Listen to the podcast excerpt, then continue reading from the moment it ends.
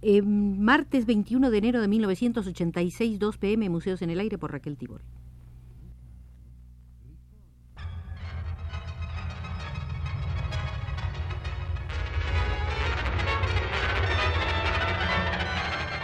Museos en el Aire.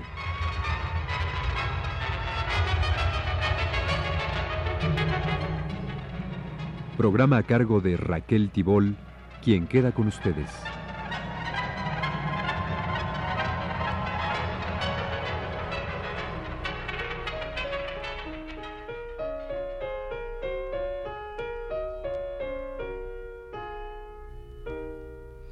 Tercera llamada, tercera, tercera llamada para la visita número 15 al Museo de la Danza Contemporánea Mexicana para seguir visitando las salas que corresponden a Ballet Nacional y su directora artística, Guillermina Bravo.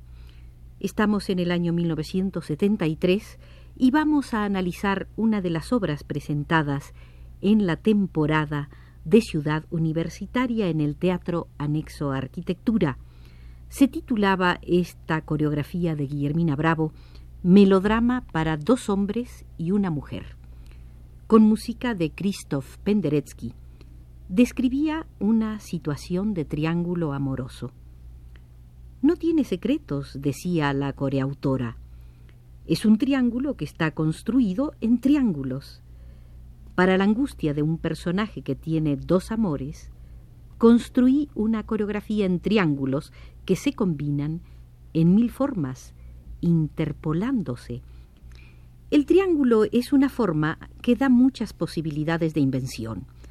Esa danza la puse en tres semanas de trabajo efectivo, pero para entender la música de Penderecki tardé tres meses. Aunque su capricho tiene la estructura de un concierto, es muy difícil, porque esa estructura le ha servido para explorar otras formas. En melodrama la música está empleada a la manera tradicional, pero debo subrayar que el uso de las músicas es uno de nuestros grandes problemas. Tenemos, decía Guillermina Bravo, la obligación de trabajar con música electroacústica, aleatoria, serial, pero no tenemos los medios materiales ni los conocimientos para hacerlo con propiedad. Con el trillado tema del triángulo amoroso, la Bravo describía tres caracteres que parecían escapados de una pieza teatral de Strindberg. Luis Fandiño, el hombre institucional, entablaba un duelo de expresivo virtuosismo con esa intérprete que ya era muy expresiva, Antonia Quirós, entregada al personaje más allá de la técnica. Cuatro son los polos dancísticos con los que Guillermina Bravo compuso el homenaje a Cervantes, obra para la que utilizó música de Juan Sebastián Bach y Lucas Foss. Esos polos son el protagonista, su ayudante, un grupo que personifica la armonía y otro el caos. La obra se había estrenado durante el Festival Cervantino de 1972 en la ciudad de Guanajuato y fue y siguió siendo por mucho tiempo lo más sobresaliente en el ya amplio repertorio de Guillermina Bravo. La espiritualidad, que es lucidez y enajenación a un mismo tiempo, encontraba en Luis Fandiño un intérprete de afinadísimas cuerdas que respondía a cada una de sus fibras y a las incitaciones externas. Un hipersensible, un introvertido, un soñador al que sus anhelos convierten en juguete de circunstancias que él no inventó, pero que no puede confrontar sin desmedirlas ni desmedirse. El protagonista es criatura y creador a un mismo tiempo. No era fácil, sin recurrir a anécdota alguna, crear ese vacío entre el soñador melancólico y las situaciones concretas de la vida. Pero Guillermina Bravo, como coreógrafa, y el primer intérprete del personaje, Luis Fandiño, lo lograban cabalmente. El protagonista encarnaría después en José Luis Álvarez y Jaime Blanc sucesivamente. El Quijote está ahí, aunque no se perciben, hay molinos de viento, hay Sanchos, hay Dulcineas, hay Rocinantes, hay un querer resguardar ilusiones a pesar de los duros embates de la realidad. Al comienzo el protagonista Quijote está solo, amurallado en los infinitos planos de su angustioso ensueño. En un lapso relativamente breve, su vida se ve invadida por todos los demás, los que lo aman y los que lo repudian, los que lo comprenden y los que lo provocan, los que le ayudan y los que lo laceran. La energía de los otros contrasta con su laxitud y el protagonista se abandona melancólicamente a su suerte hasta la posibilidad final de su fragilidad.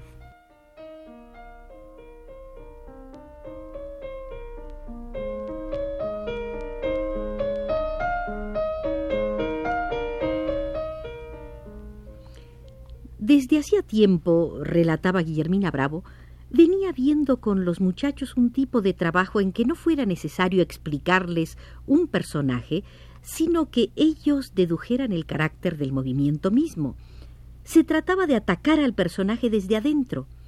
Mientras trabajábamos la obra, nunca hablamos de personajes ni del libro. Todo el mundo tiene, aunque no lo haya leído, una imagen del Quijote. Yo le dije a Luis Fandiño, Quiero un Quijote de tales o cuales características. Se trataba, con base en la obra de Cervantes, de lograr algunas abstracciones fundamentales en imágenes de danza. Nos atrajo la simbiosis entre Sancho y Don Quijote. Claro que el espíritu de Guillermo Ruiz, primer intérprete del ayudante, después lo haría Juan Caudillo, marcó mucho al personaje. La figura del Quijote la trabajé con un diseño de sucesión, mientras que la de Sancho con un diseño de oposición que da líneas duras, angulosas, cortantes, que contrastan siempre con las suaves curvas del Quijote. Pero el sentido del trabajo de adentro hacia afuera les permitió a los bailarines poner en juego su propia creatividad, que en este caso no fue poca. Puedo decir que Luis Fandiño creó un personaje y eso se transmite, deja huella en el espectador. Sobre los coros de la armonía y el caos, Guillermina Bravo señalaba el sentido onírico de uno y real del otro. La realidad daba su historia en imágenes con su propia lógica, mientras que la esquizofrenia daba la espalda a la realidad. No se trataba, decía Guillermina Bravo, de caer en la obviedad de que los bailarines danzaran de espaldas al público. La solución la encontré haciendo los desplazamientos siempre en formas redondas, en movimientos de cuchara. En el mundo onírico, el protagonista se siente bien como en el vientre de su madre. Pero está el otro al que no llega y que quiere abordar y que quiere atacar con pasos falsos y se pone en ridículo, es entonces cuando farsa y tragedia aparecen como géneros gemelos. Sobre el intenso uso que el grupo hacía de la técnica de Martha Graham, Guillermina Bravo puntualizaba. La técnica Graham nos importa porque construye los cuerpos con gran rapidez. Para la construcción de cuerpos es tan excelente como la técnica clásica, solo que hecha para una danza contemporánea. Además, tiene principios teóricos generosos que permiten crear formas ilimitadamente. Es un importante instrumento de creación. No he armado mi propia técnica porque no me hace falta. Sería ocioso cuando ya existe una que nos satisface porque pone al maestro y al estudiante en actitud creadora. Por eso estoy segura de que si Martha Graham nos viera bailar, no reconocería en nuestra manera dancística su técnica. En efecto, Ballet Nacional había sabido transfigurar los cánones de una forma en una necesidad de forma. Esto le daba a la compañía su característica y su sobresaliente calidad.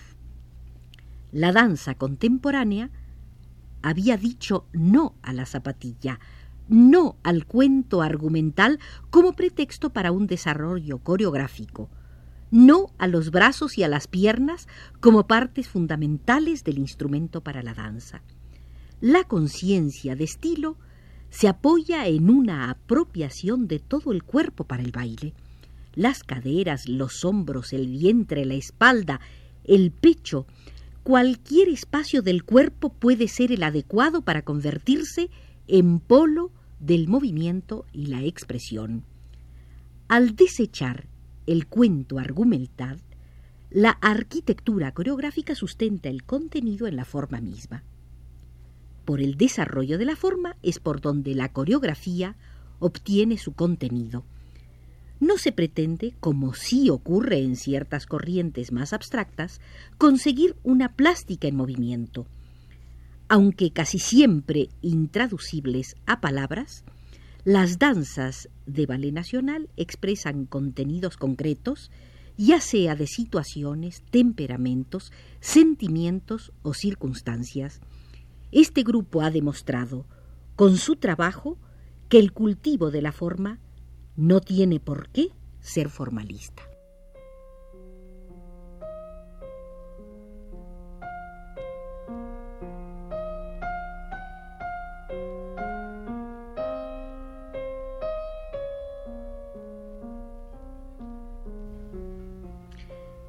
Para humanizarse, la forma no necesita forzosamente del injerto literario. Más aún, Ballet Nacional se había propuesto demostrar y lo ha conseguido que para convertir en danza los grandes temas de la literatura hay que desliteraturizarlos, haciendo a un lado lo anecdótico y lo episódico, así como la estructura narrativa. Es el peculiar y profundo anhelo humanitario lo que diferencia Ballet Nacional de grupos como el Nicolais Dan Theater o la Murray Lewis Company de los Estados Unidos, en las cuales el vuelo de la forma por la forma llegaba siempre más alto y más lejos que el vuelo de la forma para la expresión. No se trata de aplicar a Nicolais o a Murray Lewis el ya desprestigiado y tergiversado calificativo de deshumanizados, pues en ese caso Nicolás, con su gran vitalidad, hubiera contestado Yo me esfuerzo por llegar a otro nivel de expresión en el que utilizo al ser humano como instrumento para conocer el mundo y por medio de este conocimiento llegar de nuevo al hombre. El cinetismo, sea en danza o en artes plásticas, lleva en su definición sus propios límites que no son justamente los de Guillermina Bravo y sus compañeros de Ballet Nacional. Estos crecían incitados por una necesidad de desentrañamiento poético, mientras que un Murray Lewis, cuando salía de la forma pura para entrar en la danza cómica, desinflaba sus relevantes calidades a causa de lo obvio y lo superficial. Cada quien en lo suyo. Piet Mondrian en la práctica pura y Jackson Pollock en el expresionismo abstracto. Lo que sí ha existido es una cierta consanguinidad estética entre Ballet Nacional de México y las compañías de danza contemporánea de los Estados Unidos, mientras que no existe familiaridad alguna entre el grupo mexicano y los conjuntos modernistas que trabajan con base en la hibridación del neorromanticismo, el ballet teatro, el show y las tablas gimnásticas.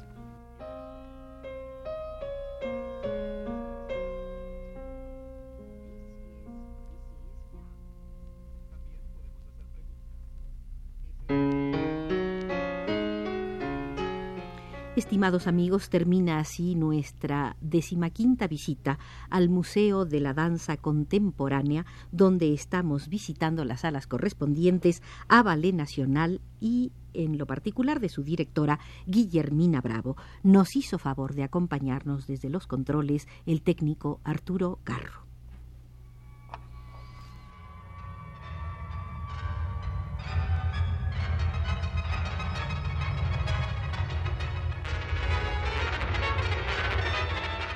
Este fue Museos en el Aire.